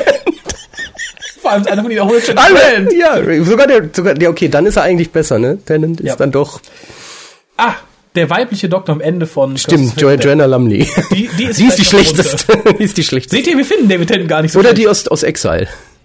Oh ja. Die ist auch schlecht. Oh, ja, weibliche Doktoren sind schlecht. Ja, das Und ist der wieder, das ist wieder gemein. Tut uns Äh, leid. zweites Thema war Tipps, Tipps, mit Büchern. Habe ich Ähm, ein paar. Hast du ein paar? Nicht aus dem Stegreif würde ich auch gerne eine extra Sendung behandeln. Ja, aber er will ja jetzt Tipps haben. Jetzt will er Tipps haben. Oh no, it isn't, haben wir schon erwähnt. Oh no, it isn't als Buch, aber da würde ich lieber das Bifi-Hörspiel ihm empfehlen. Ja. Weil das, das Ähm, Buch zieht sich doch. Also was Hörspiele angeht, hör am besten mal in unseren Podcast Two Shopping Europe rein. Da haben wir Ryan. Ryan. Da, da haben wir ja ein paar Tipps gegeben. Was Bücher angeht, natürlich Langbarrow. Aha, natürlich Ah, nicht. Ja, Nicht, also, Wenn man sich etwas anstrengen möchte, es erfordert Ja. doch ein wenig Mitarbeit. also zum einen, ich, ich glaube, ich bin der Bücher-Tipp-Geber. Sehe ich das Ja, richtig? eher schon. Ähm, zum einen gibt's ja auf der BBC-Seite ein paar E-Books zum Download, umsonst. Äh, die kann man sich natürlich jederzeit durchlesen. Die sind ja ein nicht grundlos gute. da, die sind nämlich eigentlich relativ gut. Die sind gut, insbesondere weil da ist halt Lang Barrow, aber musst du nicht unbedingt am Anfang lesen. Es gibt zwar jemanden, die, die hat sich das als allererstes Buch durchgelesen, finde ich immer noch klasse, bin ich begeistert. Ich glaube, sie wird wissen, wer gemeint ist. Mhm. Und ähm, finde ich übrigens schön, dass du häufiger im Forum postest. Ja. Hat sie ja, habe ich eher verordnet. Verordnet. äh, was soll ich sagen? Genau, äh, Human Nature. Ja. Human Nature, Zwangslesung sozusagen. Ja, weil doch besser als die Fernsehepisode. Also Human Nature auf jeden Fall. Das gibt's halt als E-Book, weil das Problem mit den Büchern ist halt, du musst sie dir kaufen, meistens über Ebay und dann die richtig guten sind halt teuer. Ja. Ähm, in letzter Zeit häufiger hochgekommen, Happy Endings ist ganz witzig, wenn du einfach was Witziges lesen willst. Das wird aber sehr teuer, weil das ist ziemlich vergriffen. Ja, äh, ja, ansonsten, ich gehe mal durch. Die New Adventures, da würde ich wirklich sagen, wenn du wirklich Zeit und Geld investieren möchtest, die ersten Time Worm Bücher sind klasse. Dann Human Nature natürlich. Dann, äh, da sind ein, zwei relativ gute, aber damit würde ich einfach mal anfangen. All Consuming Fire ist ganz nett. Äh, natürlich unter der Voraussetzung, dass du dich ein bisschen mit dem siebten Doktor auseinandergesetzt hast und nicht erst eine Folge gesehen hast. Finde ich sowieso so wichtig, bevor man Hörspiele hört und Bücher liest. Man sollte zwei, drei Folgen mit dem jeweiligen Doktor gesehen haben, um so ein bisschen, bisschen reinzukommen. Ich habe noch einen Tipp von den äh, Missing Adventures. Ja, da wollte ich jetzt nämlich auch drauf eingehen. Dann mach du aber. Ach Mach so, du. Ich ähm, denke, du, du machst dieselben, die ich mache. Wahrscheinlich Romance of Crime Ja, noch, mit Tom Baker, Doktor und Romana. noch eins. The English Way of Death. Oh, The English Way of Death, ja, auf jeden Fall. Auch Ähm, Tom Baker. Auch Tom Baker, Romana. Romana und K9. Und das letzte ist... Ach, The Crystal Bucephalus. Ah ja, Auch wichtig. mit Peter Davison, der ein intergalaktisches Restaurant führt im Ja, Endeffekt. super witzig. Ähm, dazu vielleicht ganz kurz, ganz kurz, wirklich nur ganz kurz. Die Missing Adventures sind eher was für Leute, die wirklich die alte Serie so wie sie war mochten. Mhm. Die New Adventures sind mehr so eine Weiterentwicklung der Serie, so wie Ghostlight und Curse of Fenric sie Die- die extrapolierte. So, dann gab's danach natürlich die BBC-Books, da gab's die EDAs und die PDAs, das sind die Entsprechungen, die PDAs, Past Doctor Adventures, wie die Missing Adventures und die Eight Doctors Adventures sind halt die Weiterführung des achten Doktors. Genau, dazu Hier, möchte ich kurz was sagen. Die achten Doktor sind recht schwer mit anzufangen, weil die werden später sehr verkettet. Ja, aber da würde ich nämlich eine Empfehlung wirklich nur geben, und zwar, ja, beziehungsweise zwei. Man kann natürlich mit den Eight Doctors anfangen. Würde ich auf jeden Fall tun. Die Story selbst ist nicht so genial, sondern sehr, ja, der achte Doktor arbeitet alle anderen Inkarnationen ab, um sie kurz zu treffen. Bei knapp 200 Seiten könnte ich ausrechnen, wie viele Seiten da pro Doktor übrig bleiben. Ja, es ist halt die Einführungsgeschichte. Ja. So die zweite nach dem TV-Movie und Alien Bodies. Da wird nämlich was gekickstartet und damit kann man ganz gut anfangen. Alien Bodies von, Lawrence Miles. ja, sollte den meisten was sagen. Ja, bei den PDAs kann man auch sehr viel empfehlen. Ich gebe hier nur eine Empfehlung, nämlich auch Doktor Festival of Death. Habe ich selber noch nicht gelesen. Super witzig. Ich hab super Ich witzig. habe zwei andere. Die reisen rückwärts durch die Zeit, weil sie müssen ja super Ich habe das witzig. Review im Timescope, glaube ich, Ja, gelesen. super witzig. Zum einen Players mit dem sechsten Doktor und dem zweiten Doktor. Empfehle ich darum, weil es in der, teilweise in der Season 6b spielt. Guckt bei Wikipedia nach. Ist im Endeffekt eine fiktive Season, die es gegeben haben könnte mit dem Troughton Doktor. Äh, eine sehr interessante Geschichte. Und natürlich The Face of the Enemy. Doktorlose Geschichte mit dem Brigadier und dem Master. ist eigentlich mein Geräusch, aber gut. Äh, ja, ich denke, das soll Ja, so das reicht, Überblick das reicht. Wir werden Bücher im Einzelnen noch etwas ausführlicher besprechen. Das in sind jetzt ja nur Lesehinweise. Ähm, ja, Hörspiele hören am besten Who Shopping Europe rein. Rein, Rein. Was, ich, rein, was ich sehr empfehlen kann, wenn du dir die beiden Folgen Curse of Paladin und Monsters of Paladin schon angehört hast, hör dir Bright. Bride of Paladin an. Äh, beendet zwar so ein bisschen die Reihe mit Erimem, also dem Audio Companions Doctors, ist aber in Verbindung mit den beiden Fernsehgeschichten eine unheimlich schöne Trilogie, muss ich sagen. Nichts hinzuzufügen. Ja. Ja. Dann habe ich auch noch einen Leserbrief. Wunderbar. Beenden wir das Ganze also für heute sozusagen. Äh, von, oh mein Gott, Xionut. Xionut. Xion UT. Okay. Xion, Kion, ich habe keine Ahnung. Hallo, Hugast, ich habe eine Frage. Vielleicht haben wir eine Antwort. Vielleicht auch nicht. Wir sind nämlich gleich fertig. Nein.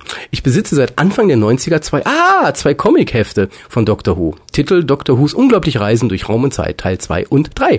Könnt ihr mir helfen, wie ich den fehlenden Teil 1 bekommen kann? Die Info hast du, glaube ich, schon im Forum bekommen, also auf drwho.de. Da hat jemand gesagt, du sollst bei eBay mal nach Doctor Who mit K suchen und er ist wohl fündig geworden, wenn es dieselbe Person ist. Ich fände es nur seltsam, wenn innerhalb von äh, anderthalb Wochen zwei Leute nach demselben Comic fragen. Ich habe die auch. Die sind mit Frobisher. Ja. Die Comics sind damals bei Panini erschienen und hatten auf den Umschlagseiten kurz die Entstehung Geschichte von Dr. Who beschrieben. Es sind die Geschichten von Dr. Who, Colin Baker, mit Frobisher auf Astrolabus und äh, Dr. Asimov. Äh, und Dr. Asimov auf Asimov und Dr. Asimov. Oder wo sie auf Dr. Asimov treffen. Sie sind komplett in deutscher Sprache. So, nun zu meiner Story, wie ich zu Dr. Who kam. Wie schon gesagt, habe ich damals mit stolzen 12, 13 Jahren auf dem Trödelmarkt die zwei Hefte abgestaubt. Ich wusste nicht, was ich da gekauft hatte, aber die Titel Reisen durch Raum und Zeit fand ich sehr ansprechend. Auch der Doktor gefiel mir gut, vor allem die recht abgedrehten Sprüche von ihm haben es mir angetan. Durch die kurzen Abrisse über die Who-Darsteller und die Entwicklung der Serie bekam ich Lust auf mehr. Doch leider konnte ich damals nicht viel über den Doktor finden. Ja, vor dem Internet. Ich erinnere mich auch noch. so musste ich mich mit den zwei Sammelbänden zufriedenstellen. Später bekam ich ein Buch über die Geschichte der Informatik, wo auch einige Science-Fiction-Themen angerissen wurden. In einem dieser Kapitel fand ich das Bild eines Daleks mit dem Vermerk, dass er ein Gegner des Doktors wäre. So ein Buch hätte ich auch mal gern gehabt im Studium.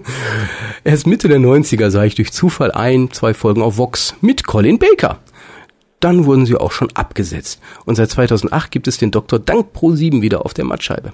In der Zeit bis 2008 habe ich versucht, so viel wie möglich über den Doktor zu erfahren.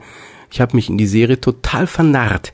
Nichts war ich mehr treu als dem Doktor. Das war meine Story. Mhm. Die New Series finde ich nicht schlecht. Auch David Tennant ist okay. Aber genau wie meine Frau habe ich Christopher Eccleston ein bisschen mehr ins Herz geschlossen, da er den Doktor auf eine ganz besondere Weise dargestellt hat. Also ich hoffe, ihr könnt mir helfen. Viel Erfolg noch mit dem WhoCast. Ihr seid die Besten. Wupp, wupp. Tadessound. Ja, vielen Dank. Also wenn, wenn du nicht derselbe bist wie im Forum, hoffe ich, dass sich einige Leute bei uns melden, die vielleicht den Comic abzutreten haben und eine Idee haben, wo es den gibt. Ich persönlich gebe meine Ausgabe nämlich nicht her. Ähm, ja, ansonsten schön, dass ihr uns immer wieder schreibt, wie ihr zu Dr. Who gekommen ist. Könnt ihr auch weiterhin tun freut uns sehr. Wie gesagt, wir lesen ja eigentlich alles vor, was kommt. Ein paar Leute haben mich jetzt auf aufmerksam gemacht, dass wohl ein paar Sachen im Spamfilter hängen geblieben sind. Sollte also irgendwas von euch in den letzten Wochen nicht vorgelesen worden sein. Nochmal schicken, nochmal schicken. Schickt es nochmal mit dem Vermerk, habe ich dann dann geschickt, ist nicht angekommen, weil es äh, sollte natürlich was Allgemeineres sein und jetzt nicht irgendwie auf das Thema XY eingehen, was wir in WhoCast 40 oder 29 besprochen haben. Äh, aber wenn wir da irgendwas übersehen haben, weil es im Spamfilter verreckt ist, Entschuldigung dafür, schickt es nach, es kommt nach. Ansonsten würde ich sagen, sind wir für heute durch. Mhm. Wir sind ja wieder länger geworden, als wir wollten. Ja, irgendwie ungeplant. Ja, komplett ungeplant. Dafür hatten wir aber auch eine schöne, längere Einsendung von Kaoru gehabt. Genau. Wir sind jetzt nicht aufs Podcast-Duell eingegangen. Das machen wir auch beim nächsten, ja, nicht beim nächsten Mal, aber wir machen es dann irgendwann. Äh, ist in Planung. Die Herren müssen ja noch einen Termin finden, an dem sie sich duellieren wollen. Ist schwierig. Ja, ja, was soll ich sagen? Aber dann, was Schönes ist jetzt eine Frau an deiner Seite, die sich heulend vor deine Leiche werfen kann, wenn du verlierst. Was soll das denn heißen? Ich gewinne doch locker. Was ist das denn für eine blöde Aussage? Ich glaube, das sieht ein gewisser Bob von Fahrenheit 404 anders. Ja, aber nicht mehr lange. Ansonsten bis zum nächsten Mal. Ich wünsche euch eine schöne, nicht hulose Zeit. Es gibt genug Alternativen zur im Moment nicht laufenden Serie. Benutzt diese Alternativen. Es ist durchaus was Schönes dabei. In meinen Augen sogar teilweise schönere Sachen, als wir sie in der vierten Staffel zu sehen bekommen haben. Ist natürlich immer eine Geschmackssache, aber ihr solltet zumindest mal reinschauen. Genau. Viel Spaß dabei. Bis denn. Tschüss.